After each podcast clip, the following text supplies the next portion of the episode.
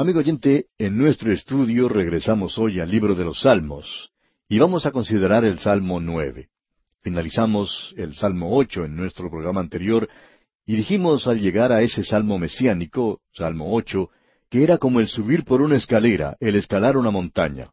Ahora del Salmo nueve en adelante hasta llegar al Salmo quince, unos seis o siete salmos que están juntos y que pertenecen unos con otros en realidad, lo que estos salmos nos cuentan es una historia profética. Estábamos escalando la montaña cuando llegamos al Salmo ocho, y ahora comenzamos a descender por el otro lado de ella. En esta sección aquí estamos percibiendo algo del remanente judío al término de las edades. Vemos el sufrimiento, vemos al hombre de pecado, a la persona sin ley, que aún aparecerá en esta tierra.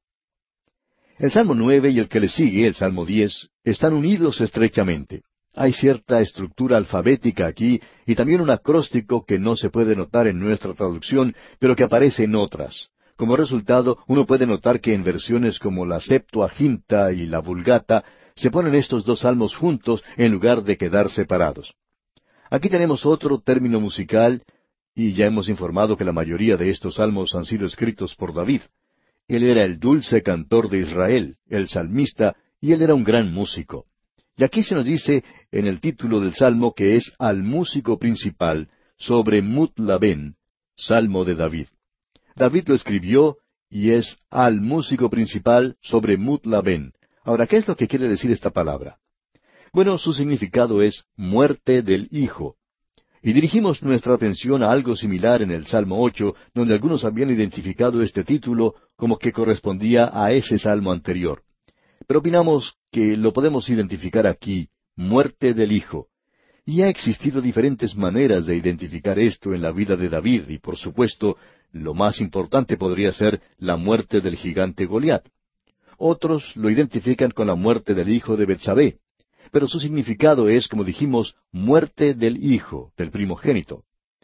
Quisiéramos opinar que se refiere a lo que ocurrió en la tierra de Egipto la noche de la redención, cuando murieron los primogénitos. Y este salmo comienza con una alabanza, de la misma manera en que lo hizo el Salmo siete, y también como en ese salmo, en este salmo tenemos la alabanza que es una anticipación a la victoria que llegará cuando, como el Salmo ocho predijo de una manera hermosa, todas las cosas serán puestas bajo los pies de aquel que fue hecho un poco menor que los ángeles. Es así como podemos ver en esta primera sección del Salmo un pronóstico profético de lo que serán las condiciones en el mundo cuando el Hijo del Hombre haya recibido el trono en justicia y en paz. Bien, con eso en mente, comencemos ahora a leer este salmo y esperamos que usted note las frases que tenemos al mismo comienzo. Leamos los primeros dos versículos de este salmo nueve. Te alabaré, oh Jehová, con todo mi corazón, contaré todas tus maravillas. Me alegraré y me regocijaré en ti, cantaré a tu nombre, oh Altísimo. En vista de la redención que vendrá en el futuro, Aquí tenemos un gran canto de alabanza que el pueblo de este mundo entonará en aquel día. En el libro de Apocalipsis tenemos un cuadro en el que esta gran compañía de Israel está allí para alabar a Dios. La iglesia estará allí, los veinticuatro ancianos, y será un tiempo de gran alabanza a Dios. Nuevamente entramos en esa época del reino que es mencionada en el Salmo ocho, cuando todas las cosas serán puestas debajo de sus pies. Escuche lo que dicen los versículos tres y cuatro de este Salmo nueve. Mis enemigos volvieron atrás, cayeron y perecieron delante de ti, porque has mantenido mi derecho y mi causa, te has sentado en el trono juzgando con justicia. Lo importante que tenemos que notar aquí es, como dijo Martín Lutero, es que uno con Dios es una mayoría. Y él no se preocupaba mucho de que Dios estuviera de su lado, sino que quería estar seguro que Él estaba del lado de Dios. Eso es lo importante aquí. Mi derecho y mi causa son las justas. Tenemos que estar seguros de eso. Tenemos que estar seguros que estamos del lado de Dios. Ahora este es el tiempo que se acerca, el tiempo del juicio. Veamos ahora el versículo cinco. Reprendiste a las naciones, destruiste al malo, borraste el nombre de ellos eternamente y para siempre. Este es un salmo muy hermoso. Escuche lo que dice el versículo seis. Los enemigos han perecido, han quedado desolados para siempre, y las ciudades que derribaste, su memoria pereció con ellas. Esta es una declaración muy severa del juicio que se aproxima. Y a veces nos preguntamos, ¿es que no se predica del juicio en la actualidad? Pues bien, lo diríamos de esta manera, que se ha predicado lo suficiente de cierta clase de juicio, pero debemos notar dos cosas. Una es que hay muy pocos mensajes basados en el tema del infierno. La mayoría de los sermones que se escuchan en la actualidad son del consuelo para el pueblo de Dios. En realidad hay demasiados sermones que están siendo dirigidos hacia aquellos que parecen tener cierta clase de complejos o que están buscando a alguien para poder llorar sobre sus hombros. Sin embargo, hay algunos que consideran el tema del infierno, pero se nota demasiada dureza, demasiada severidad en el predicador. Y pensamos nosotros que un hombre así, antes de predicar sobre el infierno, debería analizar su propio corazón, para estar seguro que si él está predicando sobre el juicio y sobre el infierno, que eso no lo esté afectando a él. ¿Le duele a él el corazón al saber que hay muchos hombres que están perdidos? Suponemos que una de las mejores cosas que se ha dicho acerca de Dwight L. Moody, aquel gran predicador, tuvo lugar en cierta ocasión cuando un hombre dijo algo sobre una predicación de Moody y sobre el tema del infierno. Un incrédulo dijo lo siguiente, No me gusta escuchar sermones sobre el infierno, pero si hay un hombre que puede predicar sobre ese tema, ese hombre es Dwight L. Moody. Debemos decir, amigo oyente, que no solo debería haber sermones sobre el infierno, sino que también tiene que haber o existir la persona apropiada para hacerlo. Supongo que una de las razones por la cual yo nunca predico más sermones sobre ese tema es porque esta misma cosa de la que estamos haciendo mención debería mover mi corazón mucho más de lo que sucede en la actualidad. Ahora el salmista deja bien en claro aquí que los enemigos de Israel van a ser conquistados, y eso quiere decir que es para el remanente que permaneció al lado de Dios. Esta es la victoria de Dios, y en realidad lo que aquí tenemos es la muerte del Hijo, del primogénito en Egipto. Creemos que lo lleva uno al mismo lugar donde nació el antisemitismo. Comenzó allá en la tierra de Egipto. Un nuevo rey en ese lugar esclavizó a la nación elegida. Este hombre trató de exterminarlos, a la raza completa, tratando de frustrar la gracia y el propósito de Dios en su redención. Y desde ese momento las naciones han sido enemigos de Israel y continuarán siéndolo y odiándolos hasta el día de la redención. Debemos decir que aún en nuestros días existe un sentimiento contra esa nación. Ahora tenemos en los versículos siete al doce de este salmo que el reino es establecido, el trono de justicia es establecido. Escuche lo que dicen los versículos siete y ocho de este salmo nueve. Pero Jehová permanecerá para siempre, ha dispuesto su trono para juicio, él juzgará al mundo con justicia y a los pueblos con rectitud. Eso es muy importante. Pensamos que nos hace falta tener más jueces. También pensamos que necesitamos más jueces que sigan muy de cerca la ley, que puedan aplicar castigos cuando el castigo es merecido. Hay demasiados jueces tiernos, estamos seguros, hombres que están tratando de ser populares, y eso parece ser lo común en nuestros días. Se necesita la justicia en la actualidad. Aquel que es justo y aquel que hace las cosas con justicia es Dios. No es lo que usted o yo pensamos que debería ser. Es Dios quien pudo separar la luz de las tinieblas. Yo nunca lo he podido hacer. Nunca me he levantado antes del amanecer y he realizado algunos movimientos con mi mano y hacer que aparezca el sol. Es Dios quien hace eso. Él es el único hoy que cuando dice que una cosa es justa, así es. Y si usted no piensa de esa manera, amigo oyente, pues usted está equivocado. Es así sencillamente. Alguien tiene que hacer las reglas, así es que Él es quien crea todas las normas para este universo. Él es quien lo hace andar, y Él va a estar allí por mucho tiempo. Opinamos que Él tiene esa prerrogativa en la actualidad.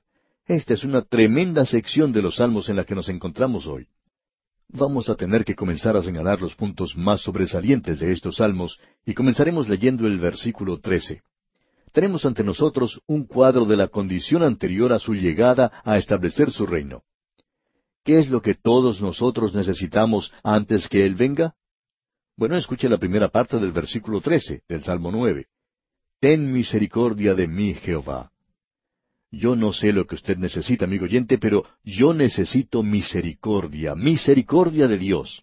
Ahora alguien quizá diga, pero usted dice que habrá justicia. Bueno, eso es correcto, eso es cierto, pero usted se da cuenta que la justicia ya ha sido establecida en la persona del Señor Jesucristo, cuando Él llevó sobre sí mismo nuestros pecados. Y Él ha sido hecho nuestra justicia. Lo que necesito hoy es misericordia. y la misericordia es ofrecida a cada uno de nosotros en la persona de Jesucristo. Leamos ahora los versículos trece y catorce. Ten misericordia de mí, Jehová. Mira mi aflicción que padezco a causa de los que me aborrecen, tú que me levantas de las puertas de la muerte, para que cuente yo todas tus alabanzas en las puertas de la hija de Sión y me goce en tu salvación. Y nosotros, amigo oyente, necesitamos más personas que se regocijen en Dios en el día de hoy. Llegamos ahora a un versículo que es tremendo, el versículo quince. Leamos. Se hundieron las naciones en el hoyo que hicieron, en la red que escondieron fue tomado su pie. Usted puede observar a las naciones en el mundo en la actualidad, aun las grandes naciones del mundo. Estamos hundidos en el hoyo que hemos hecho. Parece que hemos quedado atrapados también. Esa es la condición del mundo en la hora presente. Ahora el versículo 16 dice, Jehová se ha hecho conocer en el juicio que ejecutó, en la obra de sus manos fue enlazado el malo. Y dice aquí también, y Gaión, Sela. Este es un versículo fantástico, debemos decir de paso. Notamos aquí que se eleva un lamento ahora. Leamos el versículo 17. Los malos serán trasladados al Seol, todas las gentes que se olvidan de Dios. Seol quiere decir los muertos. Ese es un gran principio que usted puede apuntar. Tenemos ante nosotros un gran salmo en verdad. Luego dice, porque no para siempre será olvidado el menesteroso. Sin embargo, así es en la actualidad. Parece que hay programas para ayudar a los pobres, pero la persona que se encuentra a cargo de todo parece recibir todo lo que viene, antes que eso pueda ser entregado a aquellos que lo necesitan realmente. Porque no para siempre será olvidado el menesteroso. Él juzgará a los pobres, eso es otra cosa que debemos mencionar. Ellos recibirán justicia algún día, no será sino hasta cuando llegue el Señor Jesucristo. Usted sabe que nosotros, los pobres, deberíamos estar más interesados en el Señor Jesucristo. Hay tantos en la actualidad que están en la pobreza y están acudiendo hacia los partidos políticos, se inclinan hacia ciertos candidatos políticos sin importarles de qué partido son. Pero amigo oyente, permítanos decirle que esta gente no va a hacer mucho por usted. Lo único que ellos están tratando es lograr un puesto de poder en el gobierno, y no están tratando de ayudar al necesitado. El Señor Jesucristo, en cambio, no está buscando algún puesto de poder en el gobierno. Él ya tiene el suyo. Él es el Rey de Reyes y Señor de Señores. Así es que Él no está buscando ansiosamente complacer a ningún partido político o a algún grupo en particular en este mundo. Cuando Él vino aquí por primera vez, vino a hacer la voluntad de Dios. Ya que Él es Dios, cuando regrese nuevamente, Él va a hacer su propia voluntad. Amigo oyente, como dice aquí el versículo 18, porque no para siempre será olvidado el menesteroso, ni la esperanza de los pobres perecerá perpetuamente. Ellos están esperando mucho de los hombres en la actualidad, pero solo Dios puede satisfacerlos. Escucha ahora lo que dice aquí el versículo 19 de este Salmo 9. Levántate, oh Jehová, no se fortalezca el hombre, sean juzgadas las naciones delante de ti. Y las naciones serán juzgadas, amigo oyente. El Señor Jesucristo pronunció una oración en la que decía que las naciones aún deberán comparecer ante Él. Y en el versículo veinte dice, Pon, oh Jehová, temor en ellos, conozcan las naciones que no son sino hombres. Y hay algunos que piensan en el presente que ellos están obrando en el lugar de Dios. Este es un salmo maravilloso el que hemos podido considerar. Y tenemos ahora el Salmo diez, y este va junto con el Salmo nueve en muchas maneras. En el Salmo nueve vimos algo relacionado con Goliat o con Faraón, de todos modos era titulado La muerte del Hijo. Es simplemente un pequeño cuadro del anticristo que está por venir, el hombre de Satanás, y eso quiere decir que él será dominado algún día. Ahora, cuando uno llega al Salmo diez, se encuentra con el hombre de Satanás, él es el hombre de la tierra, y eso quiere decir que está identificado muy de cerca con el Salmo nueve. Usted puede notar aquí cómo se describe al malo. Y vamos a destacar algunos puntos sobresalientes de este Salmo diez. En el primer versículo de este Salmo leemos, ¿Por qué estás lejos, oh Jehová, y te escondes en el tiempo de la tribulación? Ante nosotros tenemos un cuadro muy destacado. Notemos lo que dicen los versículos dos y tres. Con arrogancia el malo persigue al pobre, será atrapado en los artificios que ha ideado. Porque el malo se jacta del deseo de su alma, bendice al codicioso y desprecia a Jehová. Ahora hay dos cosas que caracterizan al malo. el orgullo y la jactancia. Y cuando uno mira a su alrededor aquí en este mundo, uno quiere saber quiénes son los malos. ¿Los grandes del mundo? Ellos están llenos de orgullo. No tienen ningún lugar para Dios. Lo segundo es que ellos hablan mucho, se jactan demasiado. Y pensamos nosotros, no sabemos lo que piensa usted, pero no estamos muy impresionados por estos hombres del presente. Estos políticos y líderes mundiales que siempre se están jactando de cómo ellos van a resolver todos los problemas de este mundo. Nos hace recordar lo que dijo Isaías acerca de la montaña que concibió y dio a luz a sus hijos. Ellos se jactan de las cosas grandes y piensan que son dioses. Y luego parece que no pueden llegar a hacer nada, y en realidad prácticamente nunca hacen nada. ¿Qué cuadro el que tenemos aquí de los malos? Y este, por supuesto, es un cuadro de toda la humanidad. Él es el falso Mesías. Nos damos cuenta que Él es quien se está jactando. Es identificado aquí en este salmo. Vamos a continuar leyendo y destacando ciertas cosas que se mencionan aquí. En el versículo cuatro de este Salmo diez leemos El malo, por la altivez de su rostro, no busca a Dios. No hay Dios en ninguno de sus pensamientos. Dios no forma parte de la conversación y tampoco figura en las charlas de la actualidad. Probablemente Dios es la persona menos popular que existe en este mundo. ¿Por qué? Porque los malvados, los malos en el presente, están sobre todas las cosas y dirigiéndose hacia el tiempo cuando el pecado del hombre traerá al hombre de pecado, y este es el último anticristo. Observemos el último versículo de este salmo, el versículo 18. Allí dice, para juzgar al huérfano y al oprimido, a fin de que no vuelva más a hacer violencia el hombre de la tierra. Ese es el anticristo. Uno puede ver que el malo, por la altivez de su rostro, no busca a Dios. No hay Dios en ninguno de sus pensamientos. Nos damos cuenta que ellos niegan al Padre y al Hijo. ¿Y qué es lo que puede hacer el hombre en esto? Leamos los versículos cinco y seis de este Salmo diez. Sus caminos son torcidos en todo tiempo, tus juicios los tiene muy lejos de su vista a todos sus adversarios desprecia. Dice en su corazón, no seré movido jamás. Nunca me alcanzará el infortunio. Ese es el hombre de nuestros días. Se jacta de su prosperidad y del hecho que él no necesita a Dios en el día de hoy. Llegamos ahora a un salmo más breve, el Salmo once. Este es también un salmo de David, y se nos dice en el título que es al músico principal. No sabemos cuáles fueron las circunstancias bajo las cuales fue escrito, pero es un producto de la persecución y sufrimientos de la vida de David. Es un salmo corto pero maravilloso también. En el primer versículo de este Salmo once leemos, En Jehová he confiado. ¿Cómo decís a mi alma que escape al monte cual ave? Eso es lo que los psicólogos le dicen a usted en realidad. A veces el médico dice, lo que usted necesita es escapar de sus problemas, irse lejos de ellos. Viaje a alguna parte. Lo que usted necesita es descanso. Apártese de las circunstancias presentes. Que escape al monte cual ave, dice aquí. Apártese de todo, amigo. Pero eso no resuelve nada.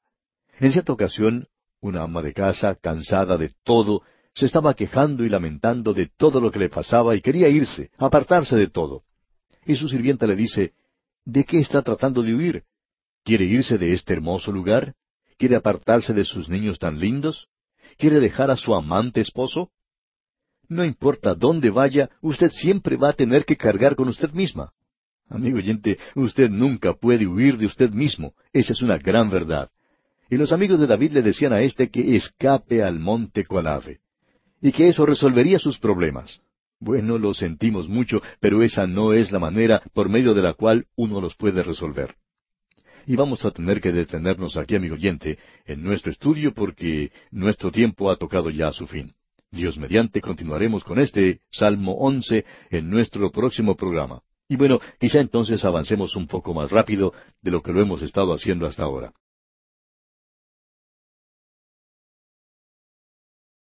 Volvemos hoy, amigo oyente, al Salmo once.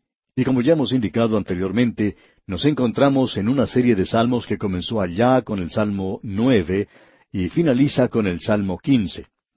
El remanente judío durante el tiempo de la gran tribulación es presentado ante nosotros. Pensamos que es la interpretación fundamental de esta sección. Tiene un significado y un mensaje para el pueblo de Dios de todas las épocas, y eso es para usted tanto como para mí, en la aplicación de estos salmos.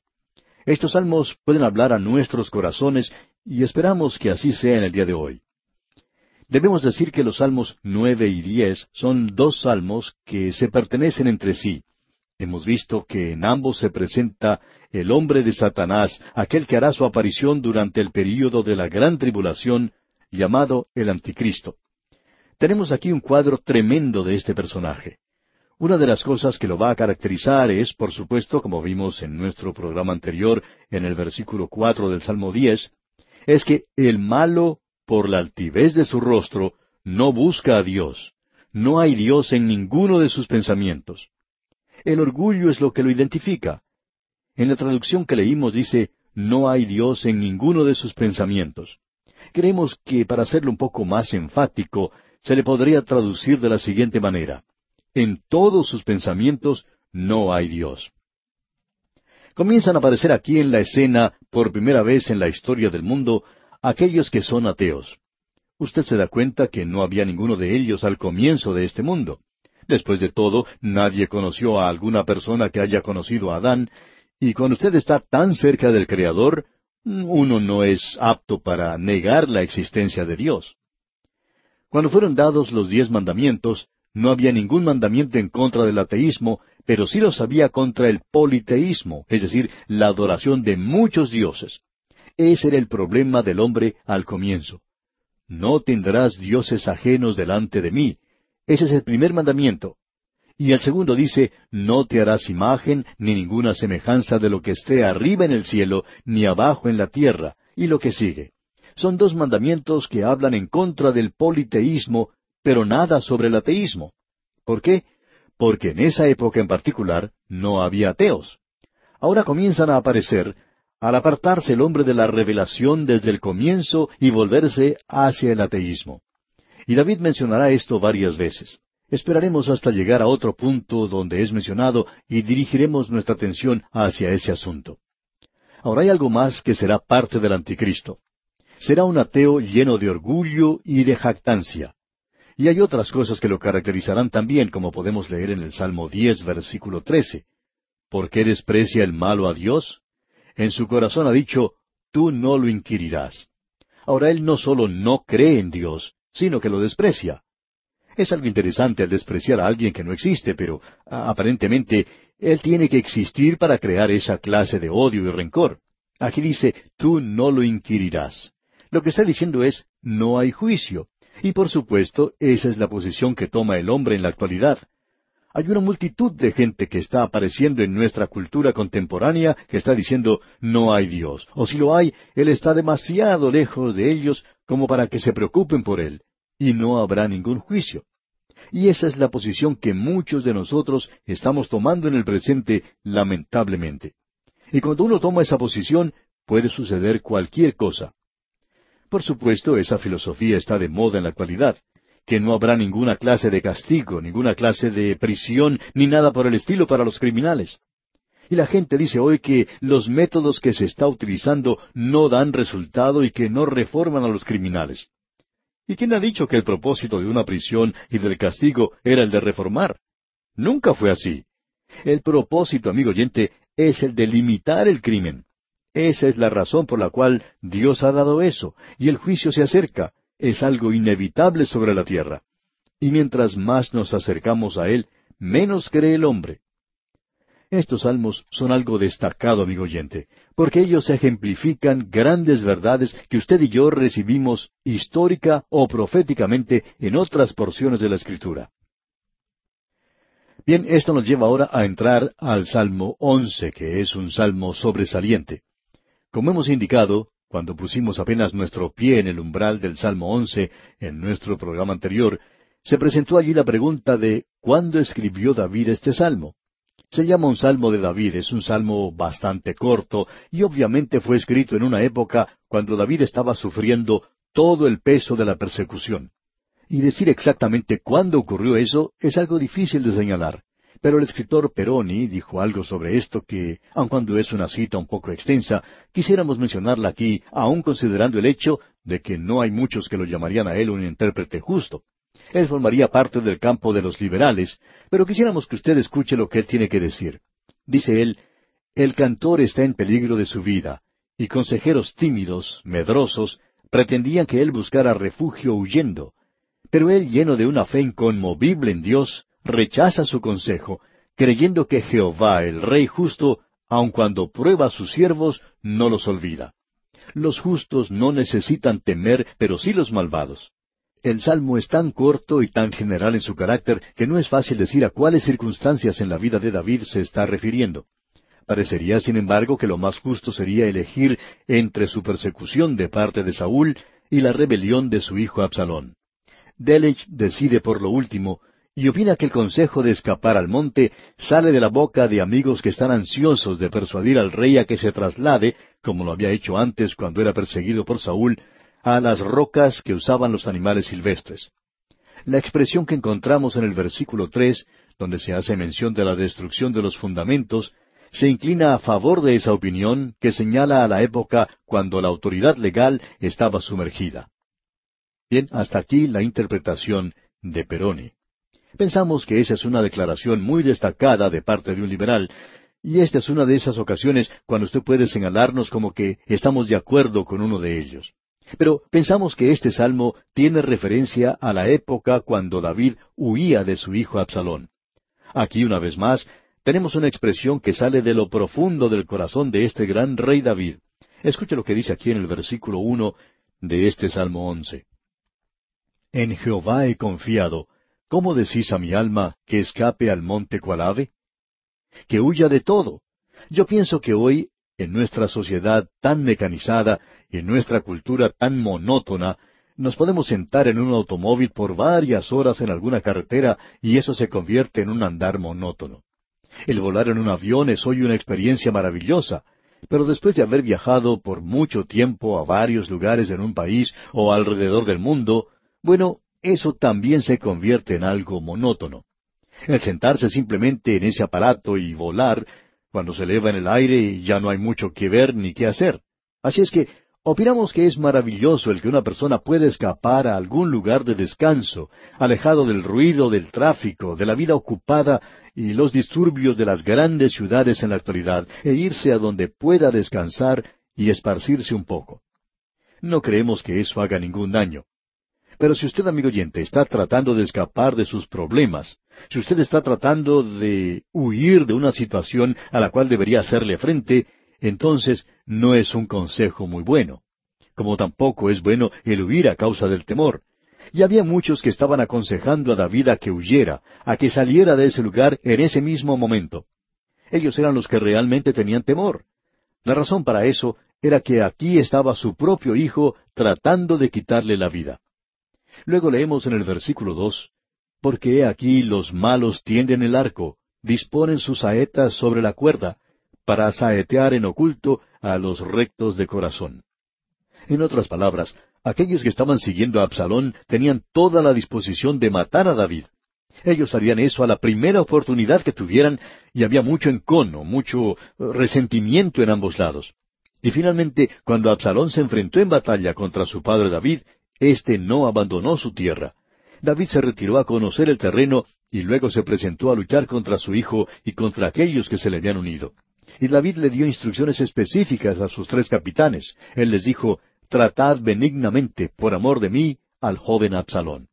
Y Absalón cometió una gran equivocación al luchar contra su padre David, ya que éste tenía de su lado a soldados veteranos, y David mismo era un guerrero de mucha experiencia y sabía cómo luchar en esas batallas. Él sabía lo que tenía que hacer y se tenía que enfrentar contra Absalón y sus hombres en los bosques y montañas, y estos últimos pues no eran muy experimentados en la batalla, y ellos por supuesto perdieron la lucha.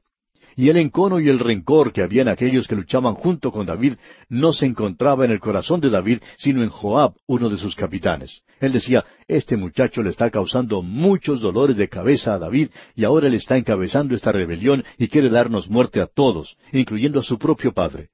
Y cuando Joab tuvo la oportunidad, él lanzó tres dardos para dar muerte a Absalón, porque había mucho rencor en ambos bandos. Esto en realidad quebrantó el corazón de David. No creemos que David haya podido recuperarse de esta experiencia. Cuando Absalón había tomado el control del país y cuando David huyó de Jerusalén, había desaparecido la ley y el orden. ya no se llevaba a cabo la adoración del Dios vivo y verdadero. Y se presenta entonces la pregunta en el versículo tres de este Salmo once, diciendo, Si fueren destruidos los fundamentos, ¿qué ha de hacer el justo? Y aún hoy en día esa es una buena pregunta, amigo oyente. Es una buena pregunta para el presente cuando la autoridad de la palabra de Dios está siendo puesta en tela de juicio por todas partes. Tenemos esa nueva moralidad que en realidad es pecado y lo que la Biblia condena desde el mismo comienzo. Y la pregunta es, ¿qué ha de hacer el justo? Pues bien, permítanos decirle lo que el justo tiene que hacer. Escuche lo que el salmista dice aquí en el versículo cuatro. Jehová está en su santo templo, Jehová tiene en el cielo su trono, sus ojos ven, sus párpados examinan a los hijos de los hombres. Dios está observando todo en la actualidad, amigo oyente, y al único lugar donde uno se puede dirigir es a Él en el presente. Él nos está probando. Eso es lo que los justos pueden hacer cuando son destruidos los fundamentos. Uno tiene de quién asirse en Dios. Abraham alcanzó ese lugar. Se dice que Abraham creyó a Dios. Y simplemente quiere decir que él puso sus brazos alrededor de Dios y se asió de él, creyó en Dios. Y en estos días, cuando podemos creer en Dios y asirnos de Él, creemos que es ocasión para aquellos de nosotros que no podemos cantar, que por lo menos digamos aleluya. Dios es verdaderamente maravilloso. Ahora en el versículo cinco leemos, Jehová prueba al justo, pero al malo y al que ama la violencia, su alma aborrece. Jehová prueba al justo. Dios va a hacer una diferencia. Dios sabe quién le pertenece y Él prueba a aquellos que son suyos. Él lo puede estar probando a usted, amigo oyente. Él me prueba a mí, y esto no quiere decir que Él me está aborreciendo. Él nos prueba para nuestro propio bien y para su gloria.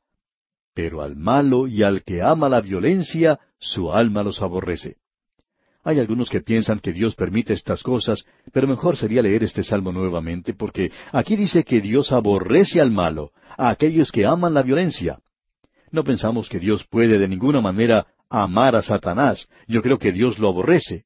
Él aborrece a aquellos que lo están siguiendo y que no tienen ninguna intención de volverse a Dios.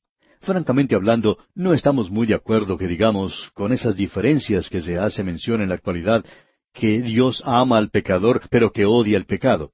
Ahora esto es cierto en parte, pero amigo oyente, Dios lo ama a usted tanto que dio a su Hijo para que muriera por usted. Y si usted persiste en su pecado, si continúa en su pecado, usted es enemigo de Dios y Dios es su enemigo. Debemos dejar eso bien en claro. Dios quiere salvarlo y le salvará. Pero mientras usted no se vuelva a Él, no lo va a hacer. Pero cuando usted se vuelve hacia Dios, Él perdonará su iniquidad y su pecado. Pero no se equivoque, amigo oyente. Si piensa que Dios es una persona sentimental y que no se preocupa por lo que usted está haciendo, está equivocado. Él no es eso de ninguna manera. Luego el salmista sigue diciendo aquí en el versículo seis, Sobre los malos hará llover calamidades. Fuego, azufre y viento abrasador será la porción del cáliz de ellos.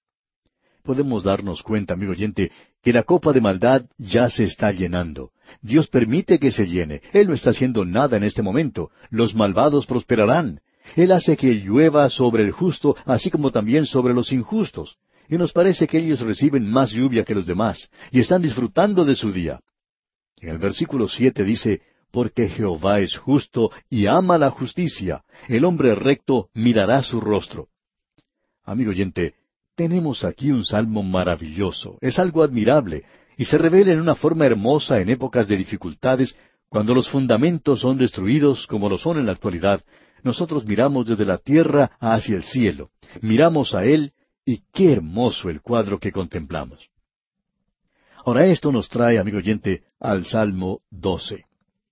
Ahora pensamos que este salmo es profético como lo es el que acabamos de leer.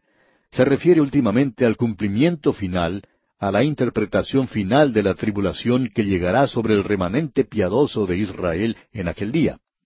Debemos comprender que es el remanente de la nación, el remanente piadoso, y los gentiles piadosos de ese día. En los primeros versículos de este salmo encontramos una descripción de la apostasía que existirá en esos días. Usted se da cuenta que hay una apostasía de esa nación como lo hay también una apostasía de la iglesia. Escuche lo que dice en el primer versículo de este Salmo 12. Salva, oh Jehová, porque se acabaron los piadosos, porque han desaparecido los fieles, de entre los hijos de los hombres. Es muy fácil en la actualidad el llegar a tener el mismo complejo que tuvo Elías. El pensar que uno es la única persona que queda, que es la única persona que se mantiene fiel a Dios en el presente.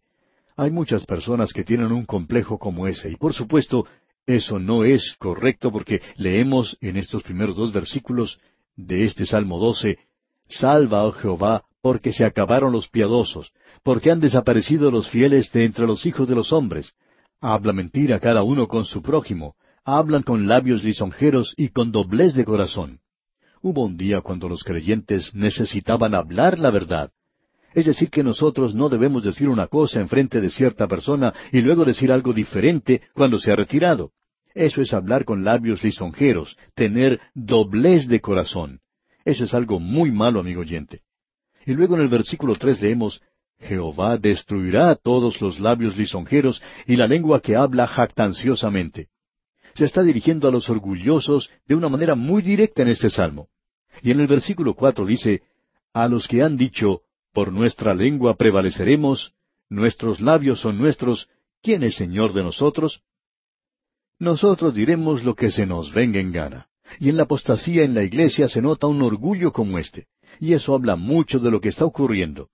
Judas, en su epístola, versículo 16, la segunda parte, hablando de la apostasía que vendrá a la iglesia, dice, cuya boca habla cosas infladas. Es decir, ellos son un montón de mentirosos, si se nos permite la palabra, y eso es lo que tenemos aquí.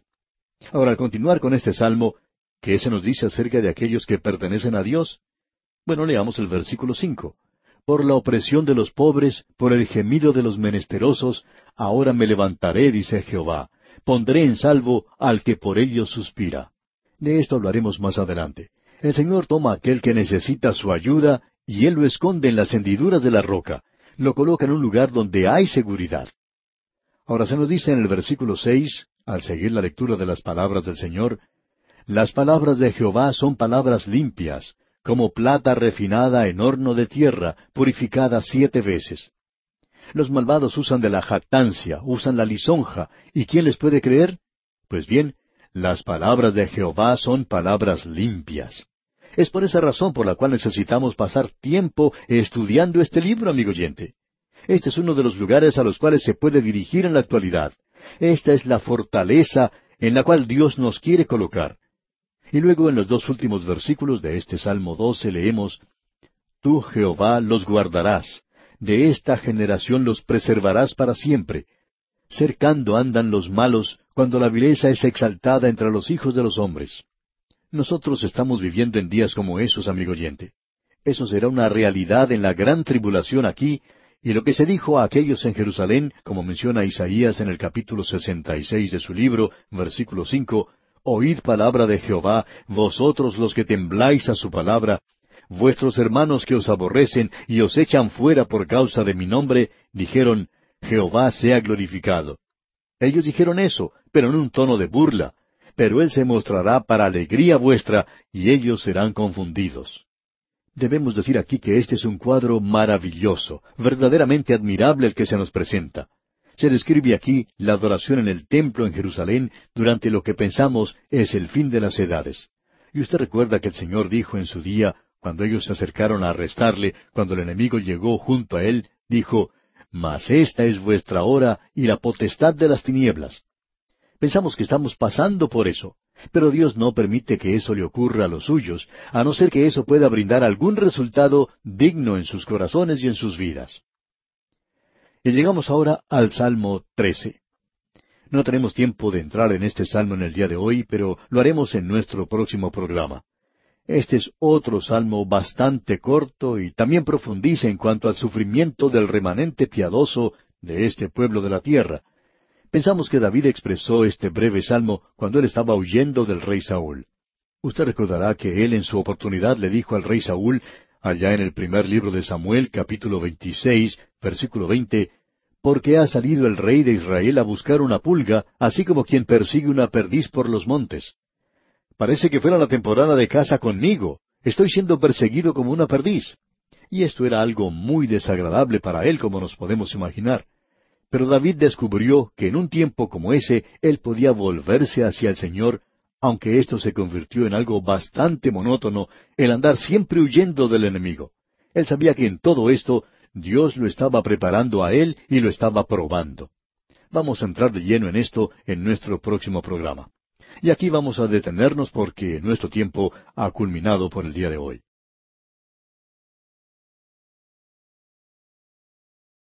Continuamos hoy nuestro estudio en este libro de los Salmos y vamos a entrar hoy al Salmo 13. En estos días nos encontramos en una sección bastante lúgubre del libro de los Salmos. Y todos estos salmos están unidos entre sí, debemos decir de paso. Se nos presenta aquí una línea directa que tiene una unión muy estrecha y que comienza en el Salmo nueve y que continuará hasta el Salmo quince.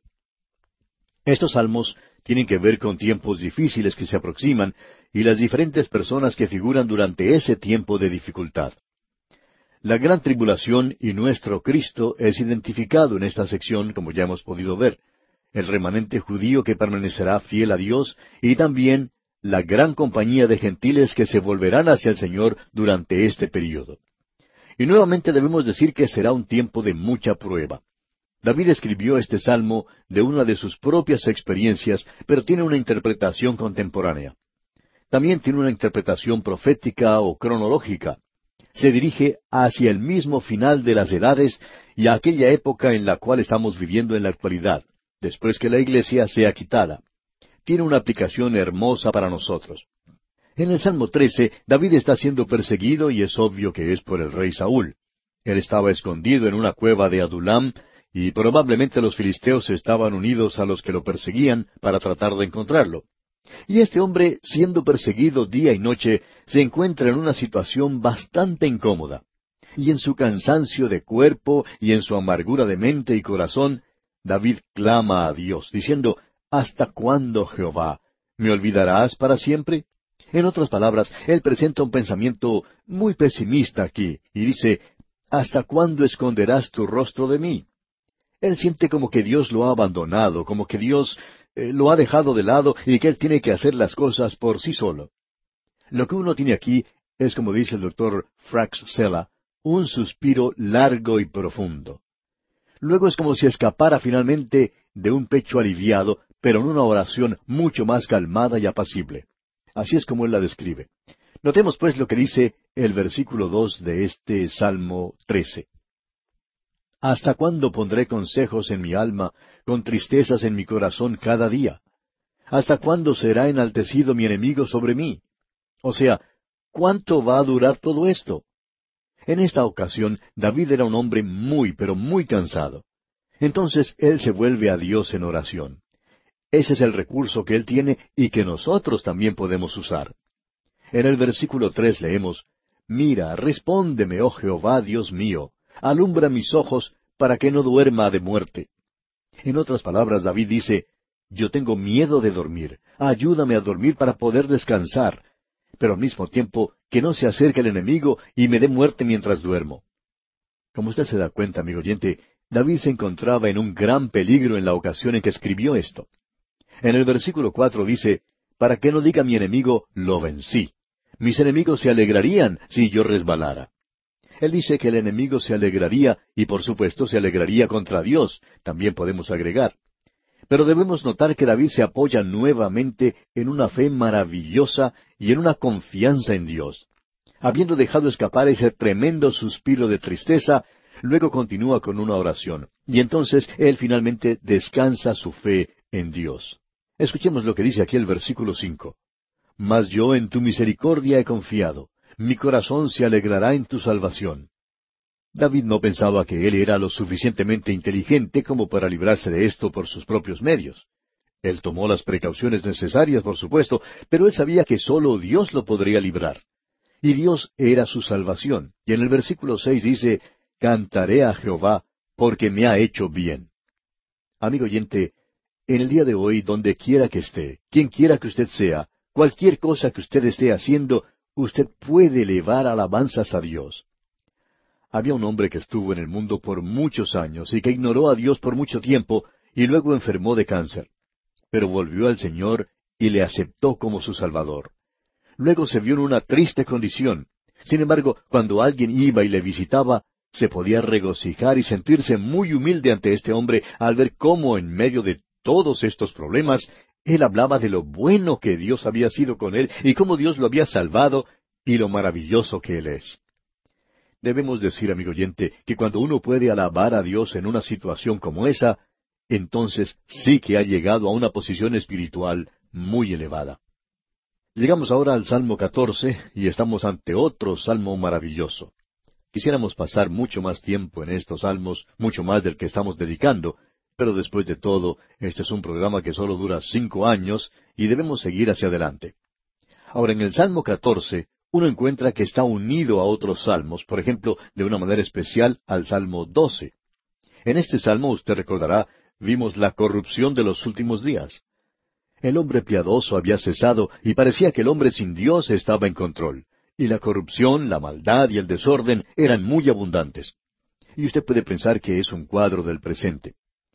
Podemos decir, amigo oyente, que aún no hemos visto nada en realidad.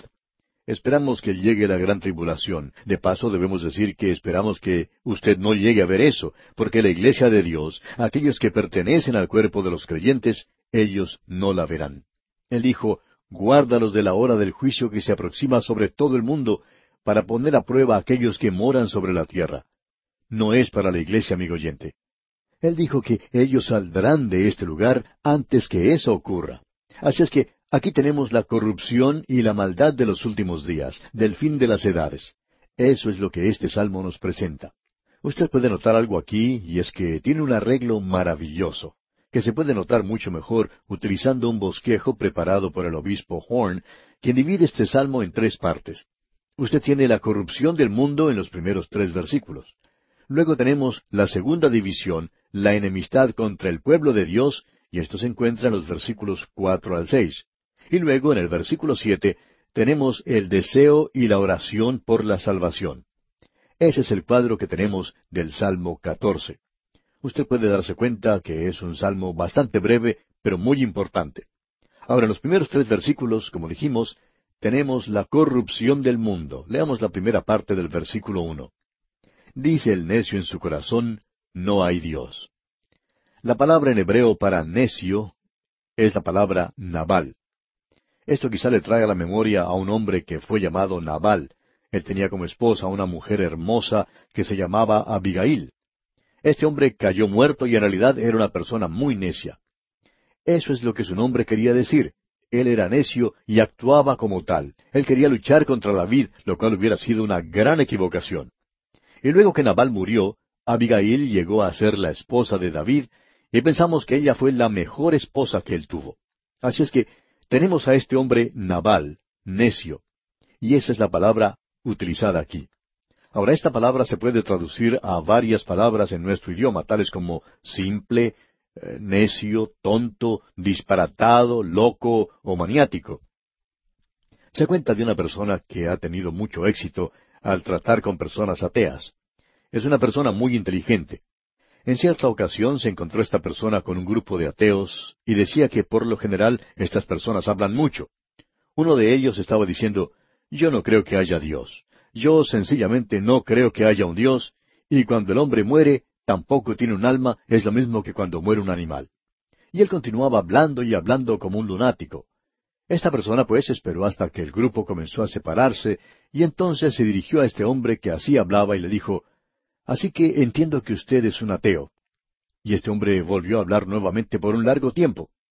No, él no creía que existiera un Dios.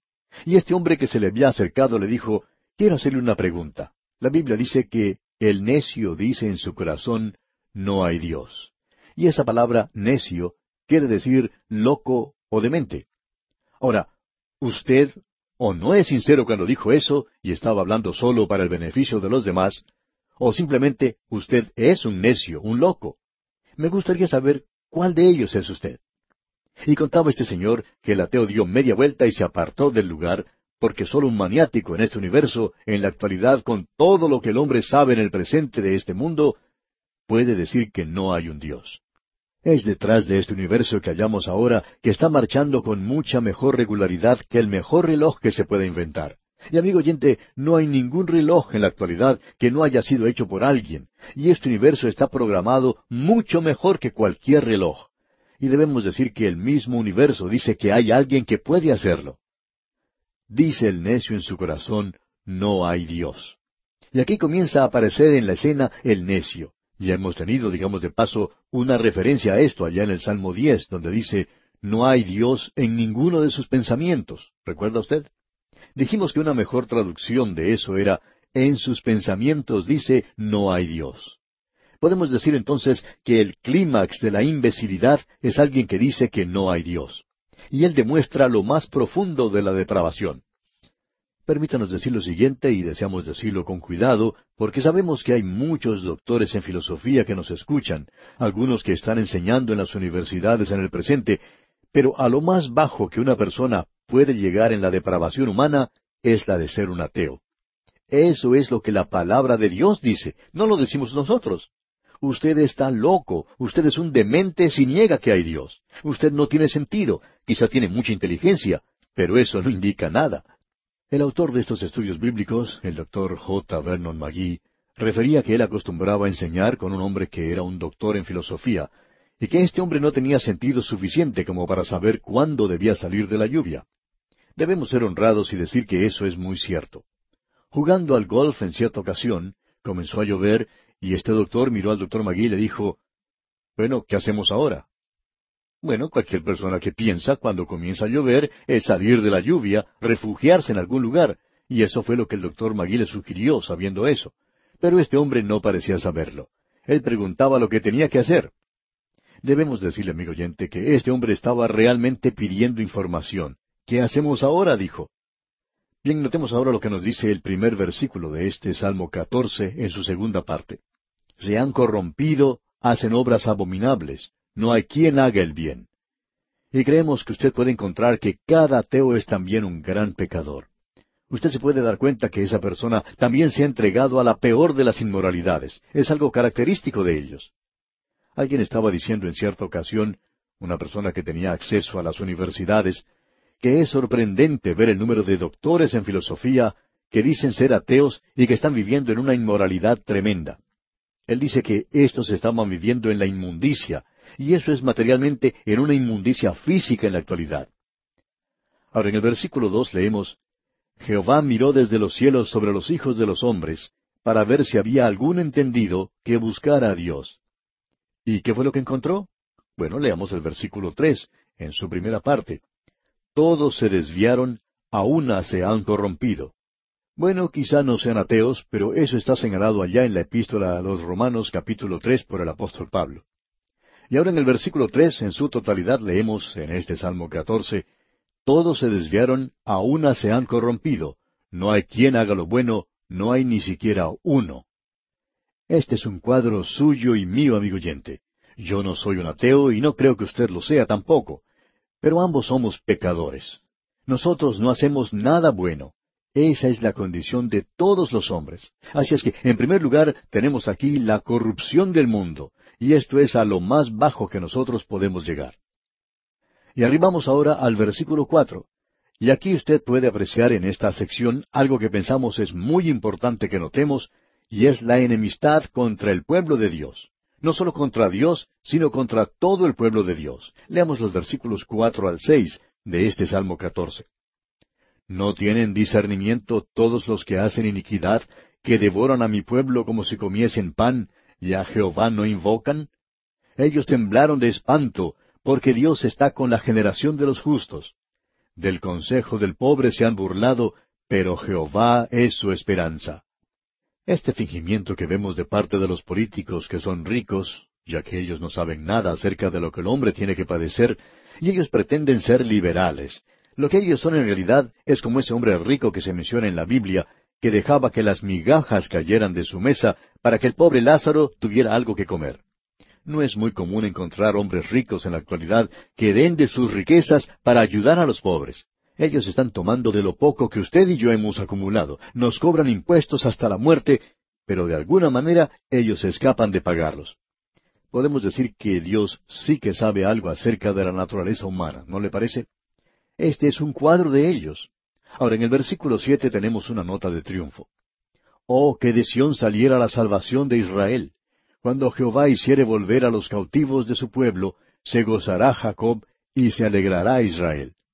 Esto mira hacia el futuro, en anticipación a ese glorioso día, cuando de Sión vendrá entonces ese anhelo y esa oración por la salvación de Dios, porque dice, cuando Jehová hiciere volver a los cautivos de su pueblo, se gozará Jacob y se alegrará Israel.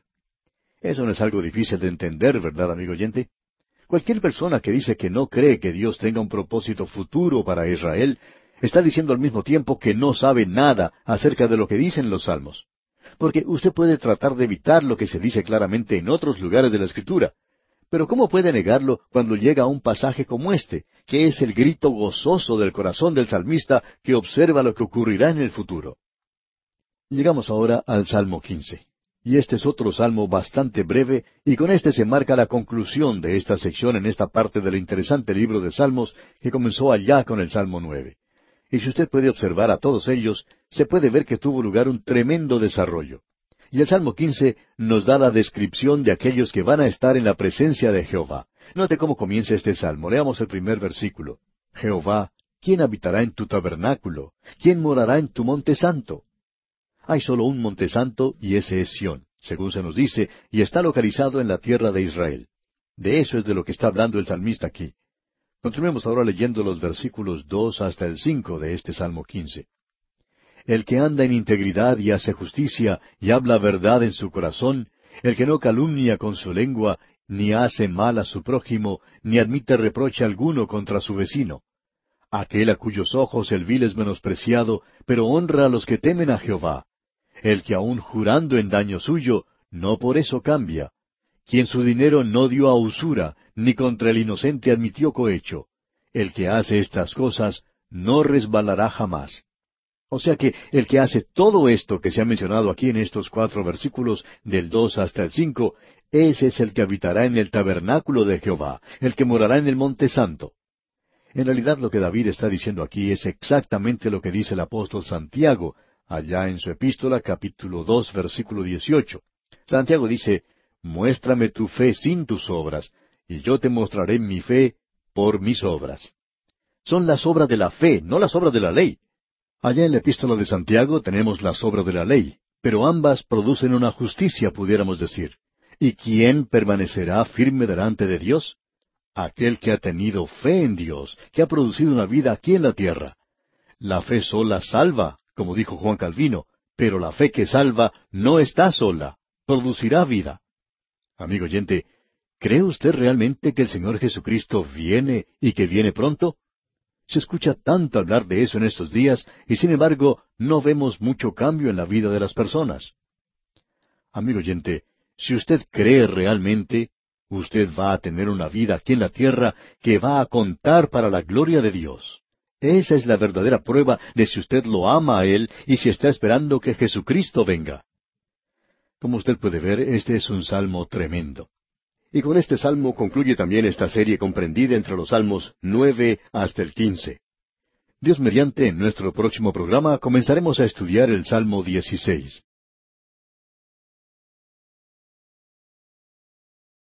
En este día, amigo oyente, llegamos al Salmo dieciséis. Y al observar este gran salmo que tenemos ante nosotros, nos presenta un canto de resurrección. Tenemos aquí la resurrección del Mesías, como se cita en el Nuevo Testamento en tres lugares diferentes. Y para aclarar esto, tenemos aquí en realidad la vida de Cristo, la muerte de Cristo y la resurrección de Cristo. Y además tenemos aún la ascensión de Cristo, y vamos a observar todas estas cosas al avanzar en la lectura de este salmo que tenemos ante nosotros. Este es un gran salmo al cual el autor dedicó mucho tiempo para escribirlo. Aquellos oyentes que ya han recibido las notas y bosquejos y los tienen a mano y que siguen la lectura del salmo en sus Biblias, pueden notar que se llama Mictam de David. Este es el primer salmo Mictam. Ahora alguien quizá va a preguntar, ¿y qué es lo que eso quiere decir? Bueno, la palabra Mictam es en realidad de un origen incierto, y vamos a llegar a otros salmos que también se llaman Mictam, por ejemplo los salmos 56 al 60. Martín Lutero tradujo la palabra Mictam a joya dorada o de oro, Y en realidad eso es lo que es. Opinamos que el significado mesiánico está establecido plenamente por el testimonio del Espíritu Santo en el Nuevo Testamento.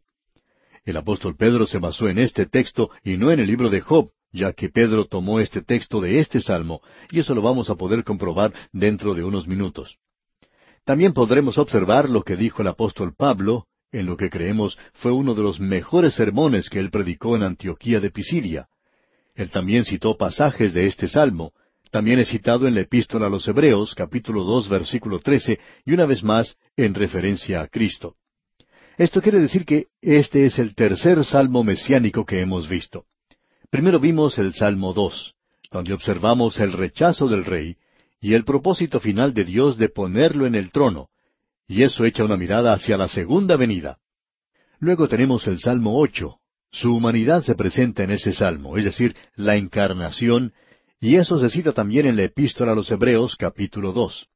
Y ahora lo vemos aquí como una joya de oro, y podríamos llamar a este salmo la joya de oro de David, porque él está mirando hacia aquel que vendrá en su linaje, de aquel de quien podía decir, Esta es toda mi salvación, es decir, cuando ésta llegue. Comencemos entonces leyendo el primer versículo de este Salmo 16. Dice, Guárdame, oh Dios, porque en ti he confiado. Esto revela la voz maravillosa del Señor Jesucristo cuando Él dijo que había venido cumpliendo la voluntad del Padre. Él se había confiado a sí mismo al Padre de una forma completa, total. Él ocupó un lugar de sujeción aquí deliberadamente cuando Él se vistió de nuestra humanidad. Él ocupó el lugar del hombre pequeño aquí abajo, y por cierto que nosotros somos pequeños, amigo oyente. Este hombre pequeño se enorgullece y trata de elevarse un poco más de lo que debe ser.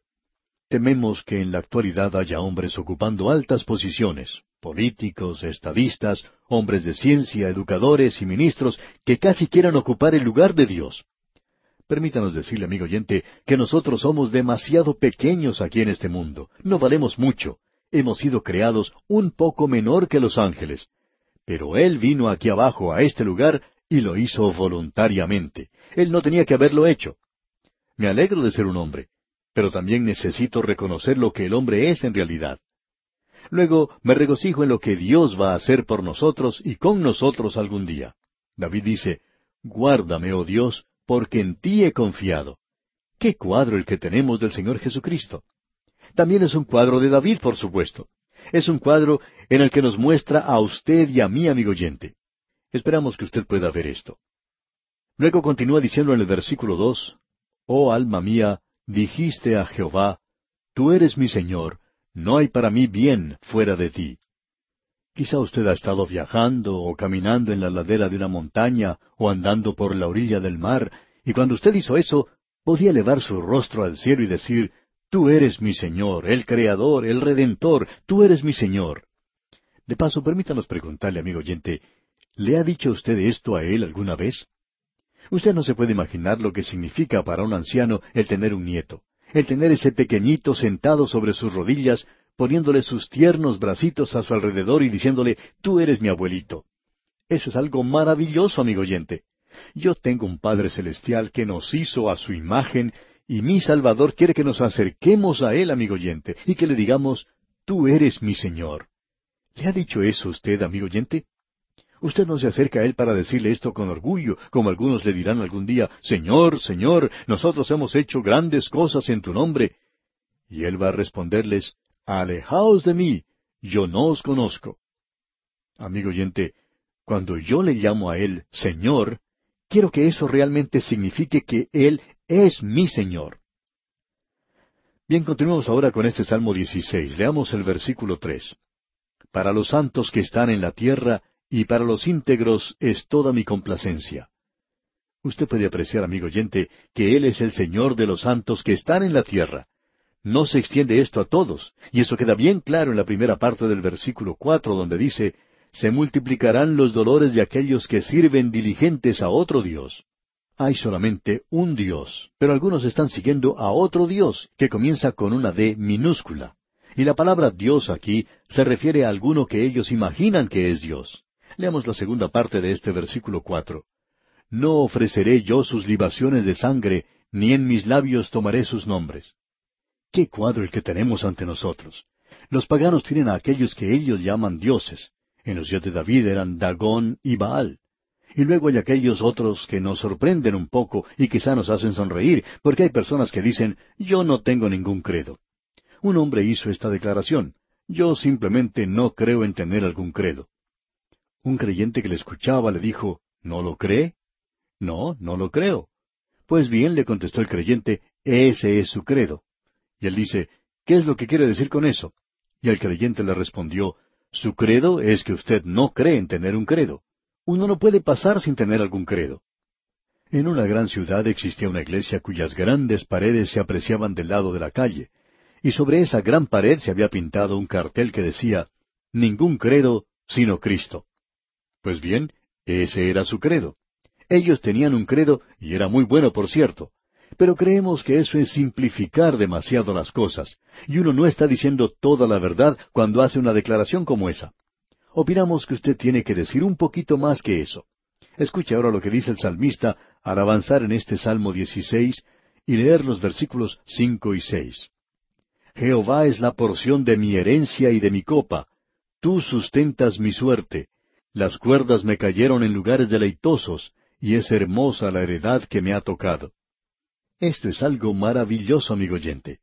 Jehová es la porción de mi herencia. Él es quien descendió aquí a este mundo y tomó ese lugar aquí abajo, y está andando en un mundo de pecado y de dolor, un completo extraño aquí. David se regocijó en Jehová, y hubo paz y gozo en su vida, y dice, Jehová es la porción de mi herencia y de mi copa. Pues bien, ¿cuál es la diferencia? Mi porción es lo que a mí me pertenece, eso es mío, sea que lo disfrute o no, es mío y mi copa es de lo que yo me apropio, de lo que yo hago mío propio. Para dar un ejemplo, podemos utilizar a un bebé al cual sentamos a la mesa. Allí ante este pequeño niño colocamos en su plato su porción. Él puede comer de ella, pero ya que él es tan pequeño, desparrama toda su comida y no consume mucho de ella. Él solo se apropia de una parte de la comida, así que él tiene una porción y tiene su copa y nunca consume toda su porción, simplemente lo que tiene en la copa. Pues bien, hay muchas personas en el mundo, en la actualidad, que han sido bendecidas por Dios con toda clase de bendiciones espirituales, pero no las disfrutan. Su copa no está rebosando. No tienen mucho en ella. Dios quiere que disfrutemos la vida, amigo oyente. Él vino para que tengamos vida y para que la tengamos en abundancia. Él dijo que había venido para que nuestro gozo fuera cumplido, o sea, la plenitud del gozo. Nosotros podemos divertirnos un poquito, pero no lo disfrutamos todo el tiempo. Necesitamos tener gozo todo el tiempo. Este es un salmo maravilloso, amigo oyente. Escucha lo que ahora dice el versículo siete de este salmo dieciséis. Bendeciré a Jehová que me aconseja, aun en las noches me enseña mi conciencia. ¿En qué piensa usted, amigo oyente, en la noche cuando no puede dormir? Bueno, aquí tenemos a uno que pensaba en el Señor. Y llegamos ahora a una porción que es citada en el Nuevo Testamento. Notemos los versículos ocho al diez de este Salmo dieciséis. A Jehová he puesto siempre delante de mí, porque está a mi diestra, no seré conmovido. Se alegró por tanto mi corazón, y se gozó mi alma. Mi carne también reposará confiadamente, porque no dejarás mi alma en el Seol, ni permitirás que tu santo vea corrupción. Este es el salmo de la resurrección del Señor Jesucristo. Esperamos que usted escuche con atención. Se cita en primer lugar por el apóstol Pedro en el día de Pentecostés, allá en el capítulo dos del libro de los Hechos de los Apóstoles. Y este es el corazón, digamos, del mensaje de Pedro. Leamos en este capítulo los versículos veinticinco en adelante. Porque David dice de él, Veía al Señor siempre delante de mí, porque está a mi diestra, no seré conmovido. Por lo cual mi corazón se alegró y se gozó mi lengua, y aun mi carne descansará en esperanza, porque no dejarás mi alma en el Hades, ni permitirás que tu santo vea corrupción. Ahora el infierno o Seol, esa era la palabra hebrea para ellos, es Hades aquí, a lo que el Nuevo Testamento se refiere. El mundo invisible puede ser la tumba. Me hiciste conocer los caminos de la vida, me llenarás de gozo con tu presencia. Varones hermanos, se os puede decir libremente del patriarca David, que murió y fue sepultado, y su sepultura está con nosotros hasta el día de hoy.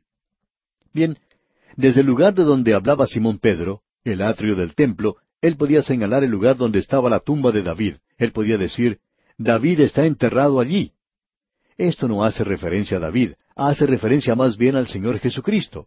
Y continúa Pedro diciendo, pero siendo profeta, y sabiendo que con juramento Dios le había jurado que de su descendencia, en cuanto a la carne, levantaría al Cristo para que se sentase en su trono, viéndolo antes, habló de la resurrección de Cristo, que su alma no fue dejada en el Hades, ni su carne vio corrupción. Ahora existen varios expositores liberales, Perone es uno de ellos, que dicen que esto no tiene ninguna referencia a la resurrección de Cristo. Pues bien, todo lo que podemos decir es lo siguiente. Cuando un liberal hace una declaración de esa clase, lo tenemos que poner a la par de lo que el apóstol Pedro dijo en el día de Pentecostés, y no nos podemos contener el hacer esta pregunta. Simón Pedro, en el día de Pentecostés, vio a varios miles que se volvieron hacia Cristo y fueron salvos. Eso trajo una revolución al imperio romano, y sentimos que tenemos que preguntar a los liberales, ¿cuántos están alcanzando ustedes para Dios en la actualidad? Esa es la prueba verdadera. Yo estoy tomando la palabra de Simón Pedro por lo que dice aquí. Este salmo se refiere a la resurrección de Jesucristo y él aún no ha finalizado. En los versículos 32 al 36 del capítulo 2 de Hechos, continúa diciendo Pedro, A este Jesús resucitó Dios, de lo cual todos nosotros somos testigos. Así que, exaltado por la diestra de Dios, y habiendo recibido del Padre la promesa del Espíritu Santo, ha derramado esto que vosotros veis y oís. Porque David no subió a los cielos, pero él mismo dice, Dijo el Señor a mi Señor, siéntate a mi diestra, hasta que ponga a tus enemigos por estrado de tus pies.